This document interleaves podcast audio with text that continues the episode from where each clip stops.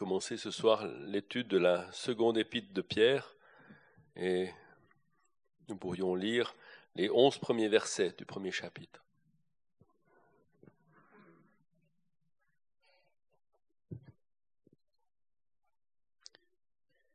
2 Pierre 1,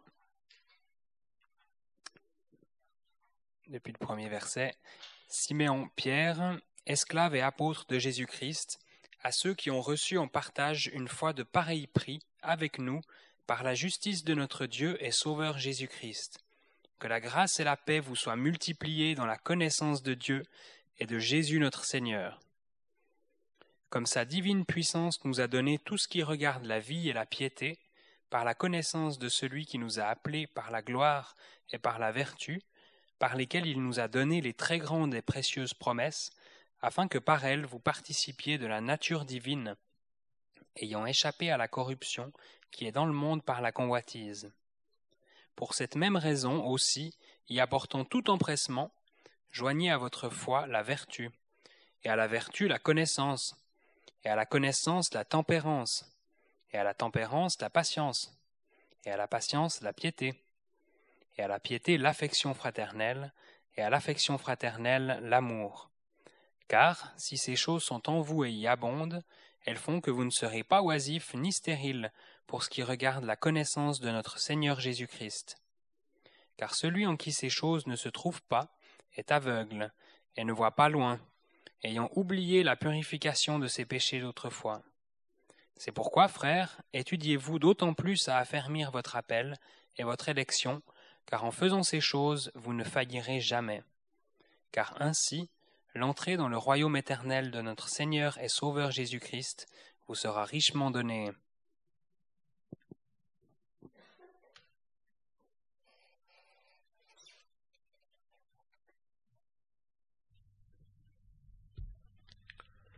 Mardi dernier, nous avons eu devant nous les versets 10 à 14 du chapitre 5 de la première épître, soit les derniers versets de cette première épître. Le verset 10 nous donne la belle promesse suivante. Après que nous aurons souffert un peu de temps, soit une période limitée, nous serons accomplis, affermis, fortifiés et établis à cette place inébranlable fondée sur l'œuvre de Christ à la croix. Cette place est d'être avec lui dans la gloire, dans la sainte cité dont nous parle l'Apocalypse. Ce sera notre part pour l'éternité, période illimitée. Ces quatre verbes nous font penser à la force et la puissance qui ont vaincu Satan. Cette position promise dans la gloire est due avant toute chose au Dieu de grâce, soit à celui qui donne sans que nous le méritions vivons chaque jour dans le sentiment de cette grâce. Cela nous conduira à l'humilité, réalisant que tout nous vient d'en haut, du Dieu en qui il n'y a ni ombre ni changement. La fin de la deuxième épître de Pierre nous exhorte même à croître dans cette grâce, liée à la connaissance même de celui qui nous a amenés à connaître la grâce de Dieu, le Seigneur lui-même. Au sujet de la grâce, il était rappelé que Paul insiste auprès des Galates sur le fait que l'œuvre de Christ est complète et que tout repose sur le fait que le Fils de Dieu m'a aimé ou nous a aimés et s'est livré lui-même pour moi ou pour nous. Il a été également relevé que la vraie grâce ou faveur de Dieu dans laquelle nous sommes nous a non seulement apporté le salut, mais nous amène à être vivants à Dieu comme le développe Romains 6, et avec la force qu'il nous donne pour l'honorer tout au long de notre vie. Le verset 11 est une doxologie, comme un cri du cœur qui s'élève en louange de la part de l'apôtre, suite aux certitudes énoncées dans les versets précédents, comme il l'avait déjà fait au chapitre précédent. Le verset 11 du chapitre 4 était aussi une doxologie. L'apôtre Pierre commence ce dernier paragraphe en disant qu'il a écrit brièvement, donc au verset 12. Cela peut signifier qu'il a exposé un sujet vaste, mais explicité en peu de mots, comme l'épître aux Hébreux, longue de treize chapitres. Par contre, l'épître aux Galates, pourtant plus courte, semble avoir coûté à l'apôtre Paul puisqu'il dit Quelle longue lettre je vous ai écrite. Par ailleurs, il a été relevé que dans les deuxième et troisième épîtres de Jean, l'apôtre leur dit préférer leur parler bouche à bouche.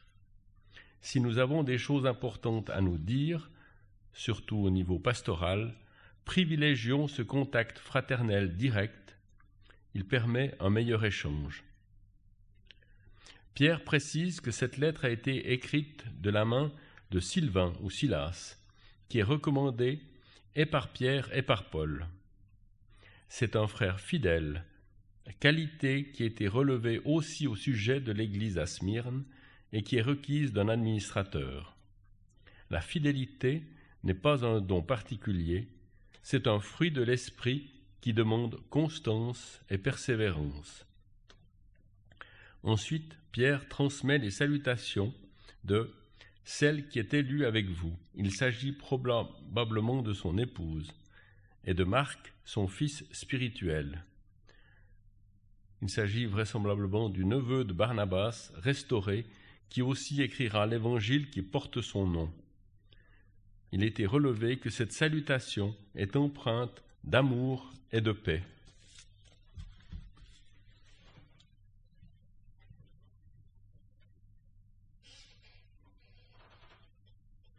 fait remarquer que la première épître était adressée à ceux de la dispersion, comme il est écrit au premier chapitre, premier verset.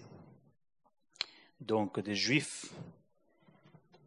qui étaient dispersés dans le pont, dans la Galatie, la Cappadoce, la Syrie et la Bithynie. La deuxième épître, par contre, elle est adressée à tous ceux qui ont reçu un partage une fois de pareils prix à tous ceux qui ont reçu un partage une fois de pareils prix. Si la première épître, nous avons dit qu'elle est aussi pour nous, combien plus la deuxième aussi, elle nous est adressée. Et en voyant de quoi il s'agit dans l'épître, la deuxième, on peut dire que l'apôtre nous prévient de ce qui va arriver dans les derniers jours. Dans le chapitre 2, il nous parle des faux docteurs qui viendront parmi vous, il dit. Et il nous met en garde, il met en garde tous ceux qui ont reçu cette foi. Il met en garde pour qu'on ait ainsi notre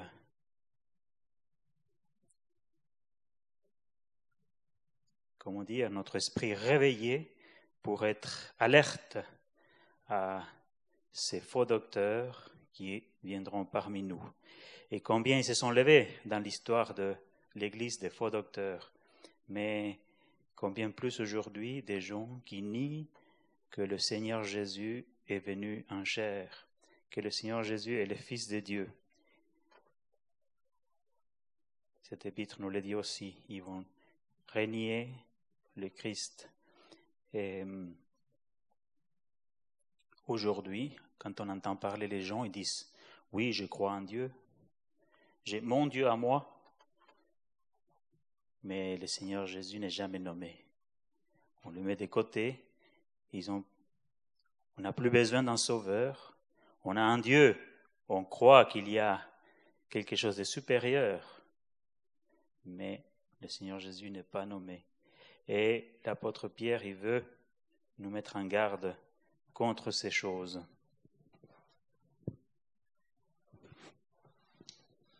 On lit Simon-Pierre, esclave et apôtre de Jésus-Christ. On peut remarquer qu'il n'y a pas que Pierre, il y a Jacques aussi, sauf erreur, qui, euh, se nomme euh, esclave.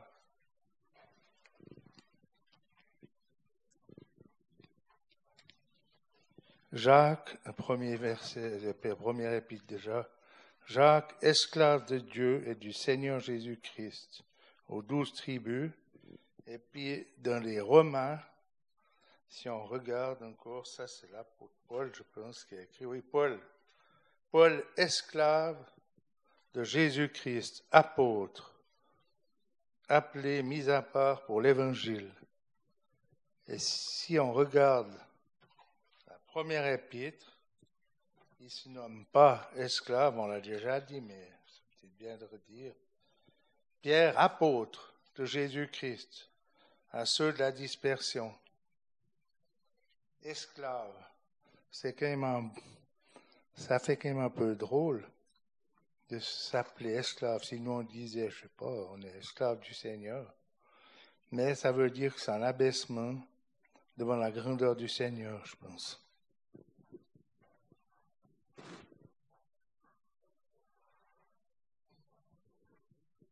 Oui, c'est frappant cette appellation où il y a à la fois esclave et apôtre. Alors, d'ailleurs, comme effectivement dans l'épître aux Romains, il y a cet esclave qui fait penser alors qu'il est esclave vis-à-vis de Dieu, c'est-à-dire qu'il il est donné à Dieu, mais à la fois il, est apôtre de Jésus-Christ, c'est-à-dire qu'il est, il est, il a ce pouvoir, enfin, il est, envoyé, merci. Il est envoyé comme messager de la part de Dieu. Il a une mission, un rôle très important. Et, et il s'appelle esclave et apôtre, qui euh, ça pourrait surprendre au, premier abord, mais ça veut bien dire cela à la fois, cette soumission à Dieu et, et ce service si important de la part, apôtre de Jésus-Christ, de la part du Seigneur. Et je voulais aussi juste euh, ajouter que, comme la première épître de Pierre, il semblerait qu'elle euh, ait fait aussi l'objet de, de, polémiques comme quoi elle serait peut-être pas inspirée, mais parce que, euh, entre autres, comme, comme raison, il semblerait qu'elle est, elle est si bien écrite en, excellent grec et que cela semble, à certains improbable qu'une personne comme Pierre, qui, qui avait peu d'instruction et qui était un pêcheur, puisse écrire aussi bien, d'une part, et d'autre part, je crois qu'il y, a une forte ressemblance avec l'épître de Jude. Mais si on regarde bien, donc, d'une part, Dieu est tout-puissant pour avoir mis ses paroles dans la bouche de Pierre, sous la plume de Pierre, et, d'autre part, euh, si on, effectivement, les, cette deuxième épître, en tout cas un chapitre de cette deuxième épître, le deuxième, et l'épître de Jude se ressemblent beaucoup, mais le, message n'est pas le même. Donc, nos, nos frères devanciers, plusieurs commentateurs pensent bien que cette épître est, inspirée, comme, comme d'ailleurs tout le reste de la parole. Et pour cette seconde épître, enfin, comme a déjà dit Marcos, nous, donc elle a été écrite, euh, la première épître de Pierre a été, il n'a pas beaucoup de, d'indices, mais il semble qu'elle été située, son écriture était située entre les années 60 et 64, et celle-là aussi les différents commentateurs la situent entre 63 et 67. Euh, et le premier chapitre nous parle en particulier de la piété et de, des, exhortations de l'apôtre Pierre à faire des progrès spirituels. Et la fin du chapitre nous parle de, la parole prophétique et le deuxième chapitre met en garde contre les, effectivement, les enseignements de faux prophètes. Et le troisième chapitre parle des moqueurs. On le voit au verset 3 du troisième chapitre et nous parle des derniers jours, sachant qu'au dernier jour, des moqueurs viendront. Et il nous parle aussi du sort qui qui sera, qui va arriver à ces moqueurs. On ne se moque pas de Dieu. Et au verset 10, il est dit, le jour du Seigneur viendra comme un voleur. Et dans ce jour-là, les cieux passeront avec un bruit sifflant. Donc, il nous parle du jour du Seigneur, du jour du Seigneur en jugement. Et enfin, dans les derniers versets de ce chapitre 3, il s'adresse à nous, à nouveau, aux, croyants à nouveau, par diverses exhortations qui sont appropriées aux derniers jours. C'est pourquoi, bien-aimés, attendant ces choses, étudiez-vous à être trouvés sans tache et irréprochables devant lui en paix, comme aussi déjà au verset 11. Toutes ces choses devront se dissoudre. Quels gens devriez-vous être en sainte conduite et en piété? Et puis, effectivement, cette introduction, contrairement à la première épître, s'adresse à tous les croyants, non seulement aux aux juifs de la dispersion, mais à toute personne, aux croyants également des nations, euh, qui, a, qui a mis sa confiance dans l'œuvre de la croix.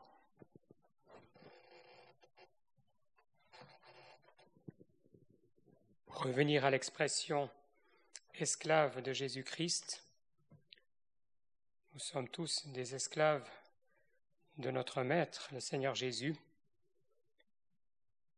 Nous lui appartenons pour le temps et pour l'éternité. Il nous a acquis pour lui-même au prix son propre sang.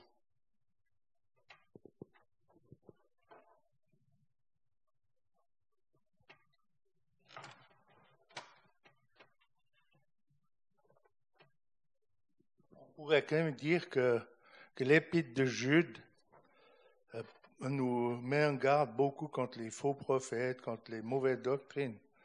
Et il y a un frère quand même qui disait que ça avait beaucoup de ressemblances avec le chapitre 2.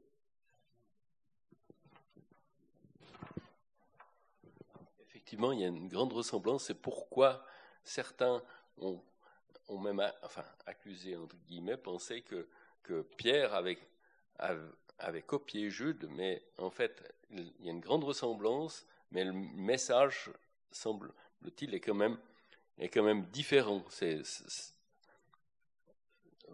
c'est pour dire que ce n'est pas Jude qui est, euh, comment dire, l'apôtre Pierre n'a, pas fait un, plagiat de l'épître de Jude, mais c'est vraiment, euh, euh, c'est vraiment Pierre, c'est, à considérer séparément, tout en ayant une grande, une grande ressemblance, effectivement. Alors autant Pierre que Jude s'appellent esclaves. Et si on s'appelle esclave, ça veut dire qu'on a un seigneur et maître qui donne ce qu'on doit dire. Donc, autant l'un que l'autre, ils dépendent de la même tête. Et ils sont ces choses qui, sont, qui ont de la ressemblance, mais qui ont l'utilité pour différentes personnes, pour différents moments et pour nous aujourd'hui.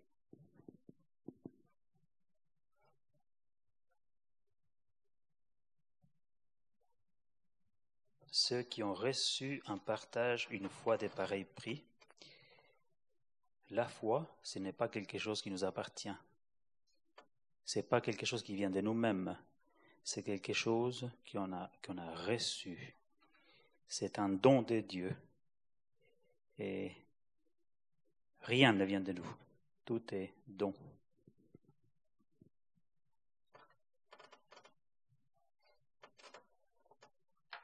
il y a quand même la foi,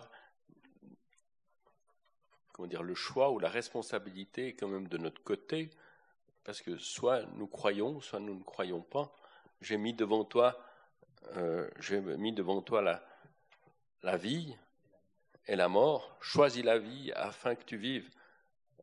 C'est à nous d'ouvrir la porte, euh, mais, mais c'est sûr que tout est un don de Dieu. Hein, Les deux choses ne se contredisent pas.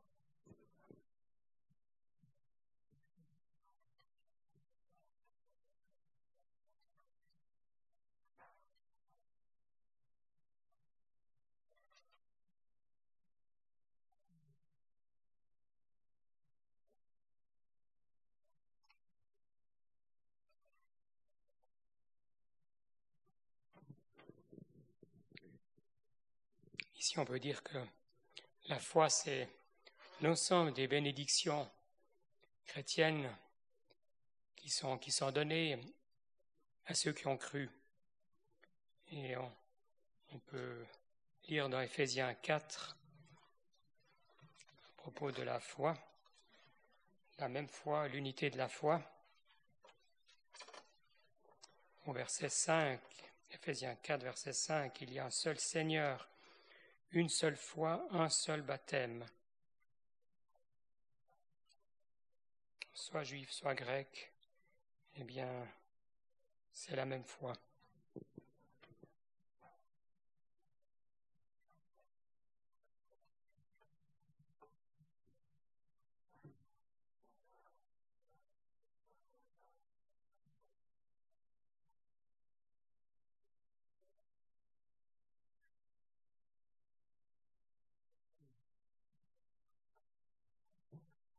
On trouve que la grâce et la paix vous soient multipliées. On retrouve cette, pensée de la grâce qui a occupé déjà, qui nous a occupé dans la première épître, en particulier à la fin de cette épître. Nous en avons parlé longuement mardi passé de cette grâce dans laquelle nous sommes et la salutation de paix soit à vous tous qui êtes en Christ. Et là, que cette que la grâce et cette paix nous soient multipliées.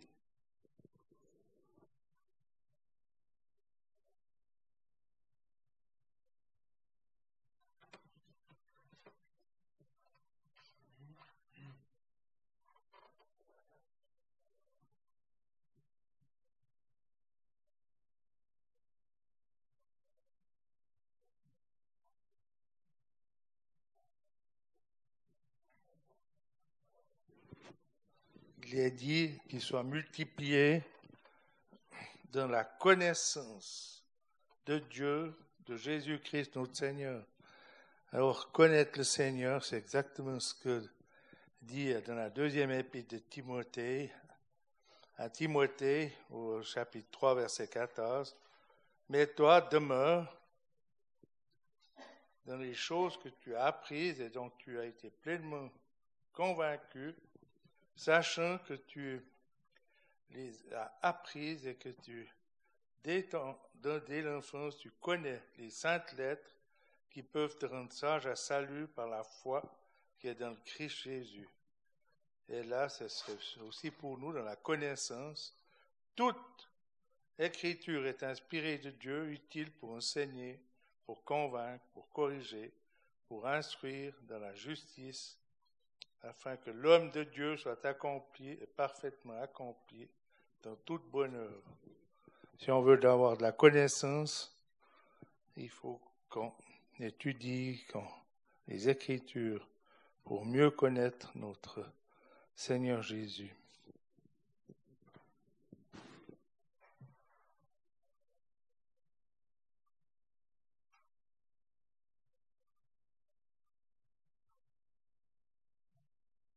Juste une ligne avant, quand il dit, une fois des pareils pris avec nous par la justice de notre Dieu et Sauveur Jésus-Christ, par la justice. Peut-être on peut se demander qu'est-ce qu'elle a à voir ici la justice. Mais Dieu est un Dieu juste et le Seigneur Jésus a payé. Donc par sa justice, il nous donne ainsi cette foi des pareils prix à ceux qui ont cru, bien sûr. Le salaire du péché a été payé, et Dieu étant un Dieu juste, un Dieu de justice, il nous sauve, il peut ainsi nous donner la vie pour l'éternité. Oui, c'est ce qu'on trouve dans Romains 3, déjà au verset 24 étant justifié gratuitement par sa grâce, par la rédemption qui est dans le Christ Jésus. Et puis au verset 26, la justice de Dieu dans le temps présent, en sorte qu'il soit juste et justifiant celui qui est de la foi de Jésus.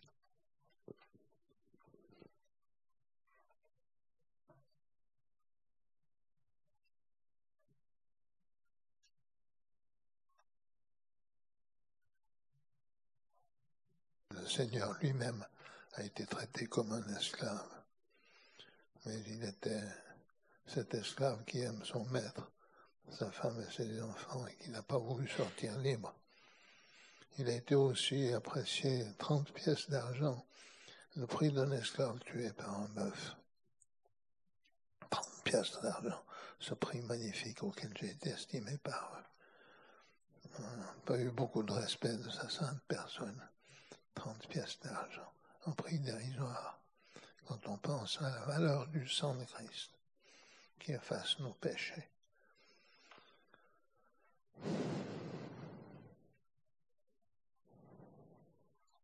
L'homme m'a acquis pour esclave dès ma jeunesse. N'est-ce pas? Lui qui, c'est le Seigneur qui le dit.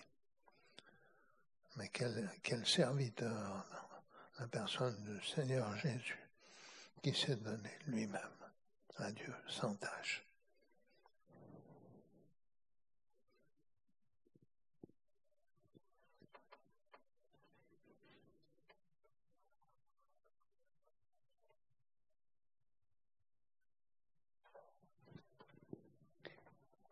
Et alors justement, en contraste avec euh, cette humilité euh, de notre Seigneur sur la terre, eh bien Pierre relève la, grandeur de, notre Seigneur avec ces termes dans les deux premiers versets, quand il dit, comme Marcos l'a relevé un peu au début, notre Dieu est Sauveur Jésus-Christ au verset 1. Et euh,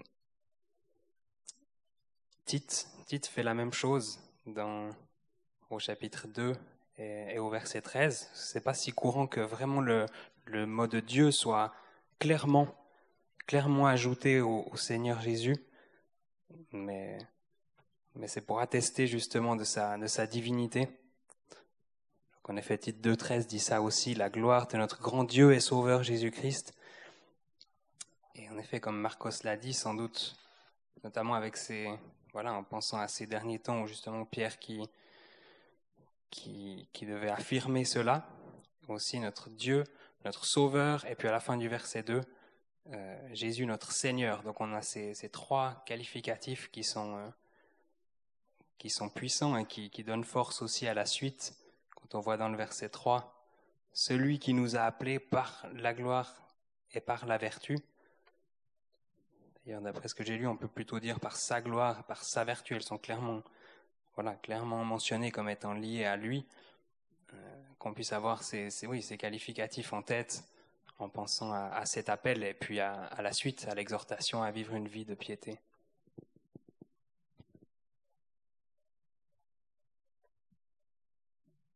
Tout va en augmentant. La grâce et la paix. Comment avoir la paix sans connaître la grâce? Et vous soit multiplié dans la connaissance de Dieu et de Jésus notre Seigneur. Et, et toujours plus, on connaîtra sa grâce qui se déploie de bien des manières, encore après le salut, le, salut qui est accordé aux pécheurs, la grâce qu'il veut accorder à son enfant.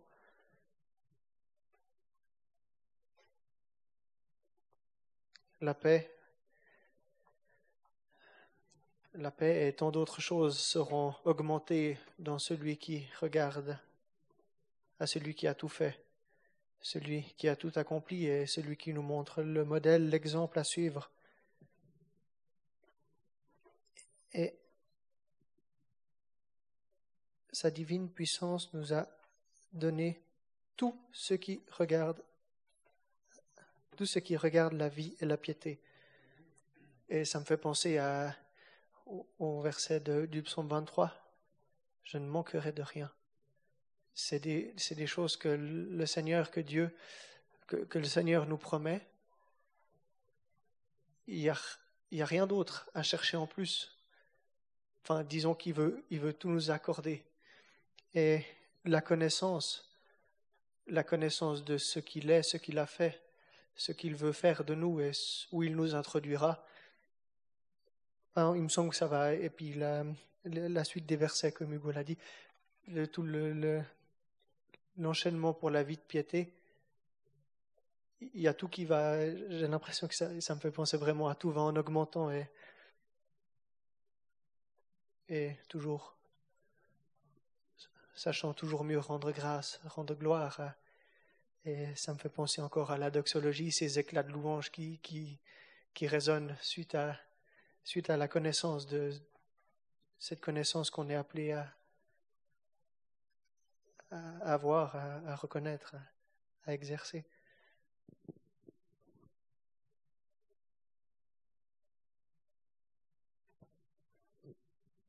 dans ces versets 3 et 4, on voit aussi que Dieu n'est pas un Dieu qui exige, mais ce, Dieu, cette divine puissance, elle, nous, elle donne, comme sa divine puissance nous a donné. Et au début du verset 4, il est parlé par la vertu par lesquelles il nous a donné les très grandes et précieuses promesses. Et effectivement, combien, alors, pour, pour passer alors au, verset suivant, effectivement, qui nous exhorte à la, piété, à la, à la connaissance, etc. Un terme que nous verrons en détail plus tard, mais lui commence par nous.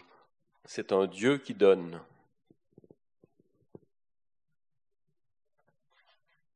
Oui, c'est un Dieu qui donne et on peut lire ces versets magnifiques de Jean 14 et au verset 27. On a parlé que la paix vous soit multipliée. Et le Seigneur Jésus peut dire, je vous laisse la paix, je vous donne ma paix.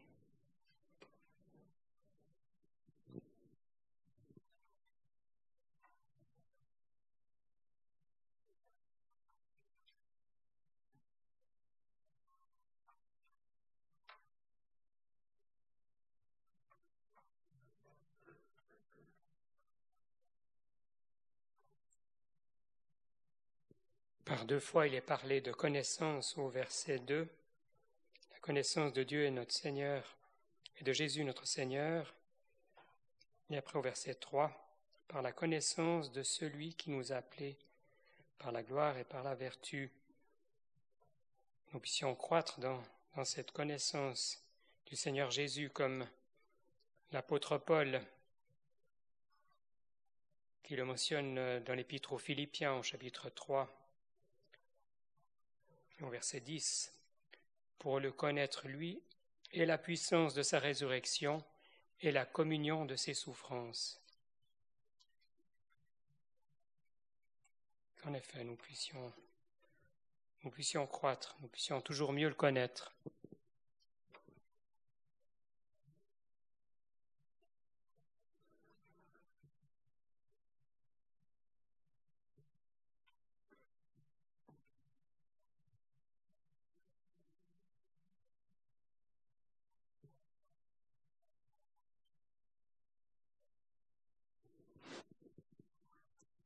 La connaissance, ça, me trotte des fois dans la tête par rapport à certains exemples que nous avons dans la parole. La connaissance, on voit qu'elle est bonne, elle est excellente de connaître, de connaître les choses, mais avec l'exemple de Salomon, ça nous a été rappelé il n'y a pas si longtemps, ce n'est pas sa connaissance qui l'a sauvé, qui l'a, qui l'a fait marcher droit on peut voir que la, connaissance est juste, mais la connaissance, si elle est mal utilisée, ça nous enfle. On a, pu voir dans les Corinthiens, mais que l'amour, il, édifie. À la fois, la connaissance peut être, elle est juste, elle est bonne. Il faut, il faut connaître, mais c'est pas ça qui va, c'est pas ça qui va nous faire euh, faire marcher une vie de piété. Et je pense à l'exemple de Salomon. Et on peut voir, euh, euh, c'est un sujet qu'on a parlé avec le groupe de jeunes. Euh, on peut voir que l'Esprit de Dieu travaille ou rend témoignage avec notre esprit que nous sommes enfants de Dieu. Et on peut voir là le travail de l'Esprit de Dieu avec notre esprit qui va travailler pour ensuite agir dans nos membres pour que la connaissance toujours plus élevée, Dieu nous a donné un esprit pour comprendre, pour comprendre les choses qui concernent Dieu, pour pas que ça reste de la connaissance, mais pour qu'ensuite ça puisse se transmettre au travers de nos membres. Un travail qui se passe de l'intérieur, mais qui va plus loin, parce que si, si c'est juste une connaissance intérieure, et puis il y a d'autres versets qui nous en parlent, c'est juste de la connaissance intérieure, et puis qu'il n'y a rien qui sort derrière, ben, c'est pas juste non plus. Peut-être, peut-être que je dévie, mais cette connaissance, elle est importante, mais après, il faut, faut vouloir mettre devant le Seigneur, mettre les choses, faire les choses, qu'il puisse y avoir de la pratique et pas seulement de la connaissance.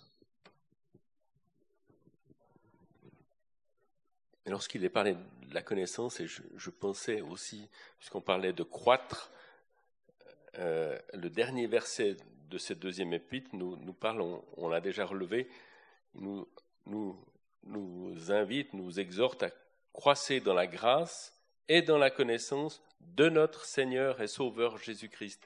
Il me semble que c'est, ce n'est pas seulement, il me semble que on ne parle pas là de la connaissance livresque ou de la, connaissance intellectuelle, mais vraiment de la connaissance de la personne du Seigneur Jésus, la connaissance du, Seigneur qui comprend une vie de, une vie de communion, une vie, une, vie, une, relation avec, avec le Seigneur. C'est une, connaissance, c'est connaître la personne. Alors, mais, mais tout ce que tu as dit est, absolument exact, mais disons qu'ici, on, il me semble que c'est vraiment connaître le Seigneur. Oui, peut-être pour abonder. Euh, Là-dedans, on ressent bien ça, hein, quand, enfin, cette connaissance qui n'est pas euh, théorique, déjà en lisant notre passage. Et peut-être juste deux, trois mots, même si je suis pas du tout spécialiste, mais j'ai regardé. Là, donc, on a beaucoup le terme connaissance euh, dans notre passage, et c'est intéressant parce que les trois fois où c'est la connaissance de Dieu, euh, puis la connaissance de celui qui nous a appelés, versets 2 et 3, et puis on l'aura au verset 8, euh, la connaissance de notre Seigneur, Jésus-Christ, on voit en effet que c'est lié directement au Seigneur, et c'est un certain mot en grec, et quand c'est au verset 5, on a juste la connaissance. C'est disons un mot proche, mais où il n'y a pas un, préfixe euh, qui justement, ce préfixe euh, donne, enfin, montre que c'est une connaissance précise, plus exacte et visiblement personnelle, vraiment. Donc c'est c'est un terme différent qui est qui est utilisé au voilà entre les ces occurrences-là, ce qui nous ce qui nous explique qui va dans dans ce sens. Peut-être qu'on peut un peu comprendre, même si alors là, euh, du coup, c'est plus le grec, mais euh, quand dans l'Ancien Testament, eh bien, c'est des fois dit, euh, l'homme connut sa femme, et, ça nous parle de relations intimes, et on peut peut-être un peu faire le parallèle euh, avec la connaissance de Dieu, où c'est réellement une, on parle de connaissance intime. Et ça me faisait juste encore penser à un, passage donc, où c'est ce, ce mode qu'on a hein, dans les versets 2, 3 et 8. Par exemple, dans l'épître aux Colossiens, on voit que que Paul l'a aussi encourage les croyants à cette connaissance. On peut peut-être lire Colossiens 1 depuis le verset 9. C'est pourquoi nous aussi, depuis le jour où nous en avons ouï parler, nous ne cessons pas de prier et de demander pour vous que vous soyez remplis de la connaissance de sa volonté, déjà, en toute sagesse et intelligence spirituelle, pour marcher d'une manière digne du Seigneur, pour lui plaire à tous égards, portant du fruit en toute bonne œuvre, et croissant par la connaissance de Dieu. Et comme dans notre passage, euh, le mot connaissance là est, est, entouré de choses très pratiques pour marcher d'une manière digne. On voit que c'est indissociable.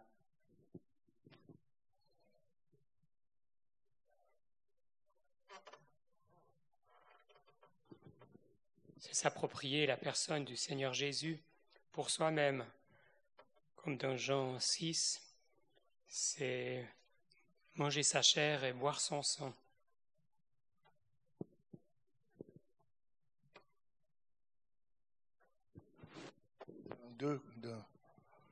Dans 1 Corinthiens 12, il est marqué que la connaissance aura pris fin. Si on regarde le passage, prendra fin.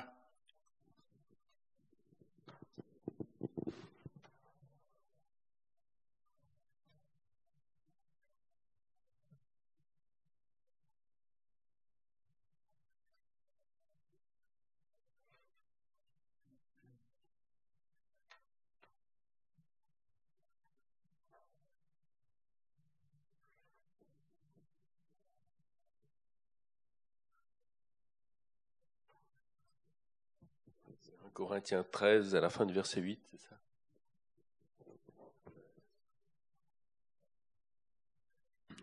On peut juste dire, relever que là, à la fin du verset 4, on voit le, but en fait de, de ces dons. Donc, nous a, on peut dire le verset 4 par lesquels il nous a donné les très grandes et précieuses promesses afin que par elle vous participiez à, de la nature divine ayant échappé à la, corruption qui est dans le monde par la convoitise. C'est qu'on on parle là de la, nouvelle nature, de cette puissance qui nous est donnée, que le croyant a cette nouvelle nature qui ne, qui pêche pas, comme nous le dit la première épître de Jean, chapitre 3, au verset 9, qui nous dit Quiconque est né de Dieu ne pratique pas le péché, car la semence de Dieu demeure en lui et il ne peut pas pécher parce qu'il est né de Dieu. Alors, c'est un, un, verset qui a des fois été mal interprété. Cela ne veut pas dire que le croyant ne peut pas pécher, car nous le savons bien, nous gardons nos deux natures, mais cela veut dire que la nouvelle nature ne pêche pas. Bon, il y a peut-être encore d'autres, pensées à, dire sur, ces versets 3 et 4, mais là je, je vais peut-être un peu vite, mais ça me semble important de, de souligner ça, ayant échappé à la corruption qui est dans le monde par la convoitise.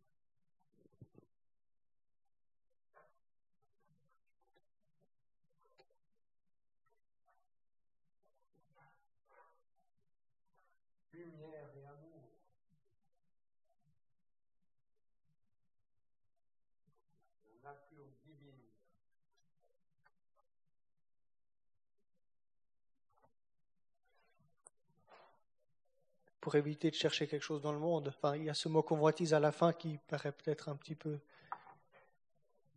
la corruption qui est dans le monde par la convoitise. Et on voit que, encore une fois, on n'a rien à,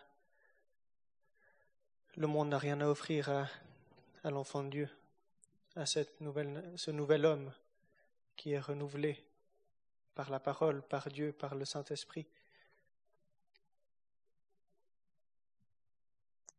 La corruption qui est dans le monde, par la convoitise. Ça paraît pas un grand mot, la convoitise, espérer un peu plus, espérer, mais on voit que c'est, non, on sait que c'est terrible comme mot, mais peut-être que je me rends pas jamais assez compte durant mes journées.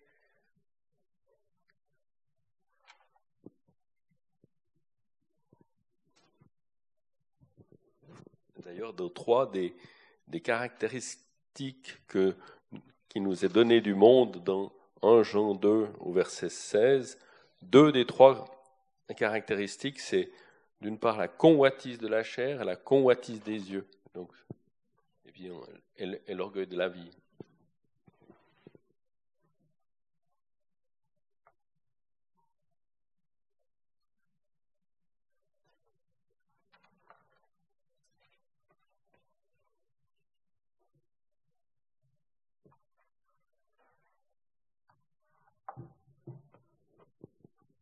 Je pense qu'il faudra reprendre ce verset 4 la prochaine fois.